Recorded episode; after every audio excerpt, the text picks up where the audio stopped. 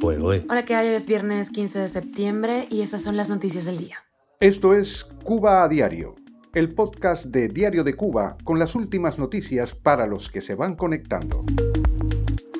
Tropas de Kiev en Ucrania capturan al primer cubano en el frente de guerra.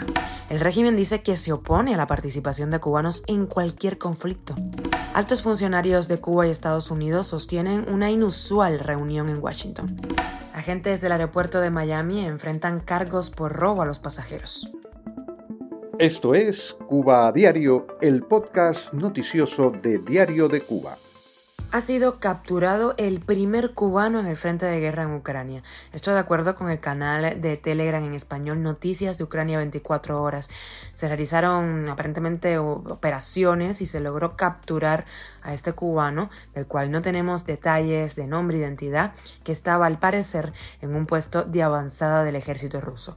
Las normas de la guerra en Ucrania prescriben que los ciudadanos de países extranjeros capturados en misiones de combate bajo las órdenes de las tropas invasoras rusas son sometidos a consejo de guerra y fusilamiento. Este reporte es el primero de esta naturaleza desde que días atrás se dio a conocer la existencia de decenas de cubanos contratados como mercenarios por Rusia. La información salió a la luz porque el colectivo de hackers ucranianos Resistencia Cibernética divulgó la identidad de 189 mercenarios cubanos contratados por el ejército de Rusia y que participan en esta invasión de Ucrania. Según estos hackers ucranianos, lo que une a todos estos cubanos que van a la guerra es la pobreza, no son exmilitares o convictos. Resistencia Cibernética identificó además a inmigrantes cubanos que llevan más tiempo en Rusia y decidieron enrolarse en las filas del ejército para así conseguir ingresos y su regularización migratoria. Cuba a diario. Y ante el primer mercenario cubano capturado también vienen las declaraciones de los políticos en la isla. El ministro de Relaciones Exteriores de Cuba, Bruno Rodríguez, Esparrilla contradijo las palabras del embajador en Moscú, Julio Garmendía, quien aseguró que el régimen no se opone a la participación de ciudadanos cubanos en el nuevo orden mundial siempre que fuera legal. El mercenarismo es delito tanto en Rusia como en Cuba. Quienes incurren en tales actos en la isla pueden recibir como condena una sanción de privación de libertad de 10 a 30 años, privación perpetua de libertad o pena de muerte. Y un alto diplomático cubano se reunió con funcionarios estadounidenses esa semana en Washington. En este encuentro inusual y no anticipado públicamente, habrían hablado sobre derechos humanos, inmigración y otros temas de interés bilateral, esto según la administración de Joe Biden. De acuerdo con la agencia France Press, eh, pese a las demandas de La Habana, esa reunión habría concluido sin lograr avances en el tema de ser eliminados de la lista de países que apoyan al terrorismo.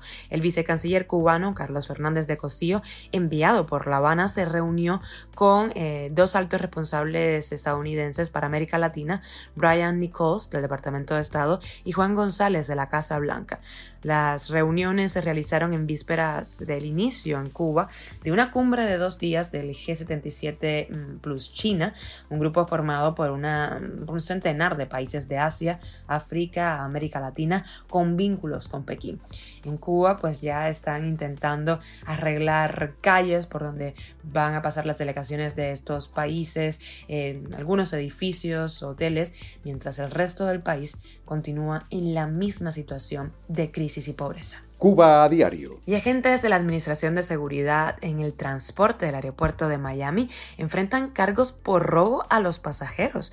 Las investigaciones comenzaron después de que se reportaran varios robos en un punto de control de seguridad del aeropuerto.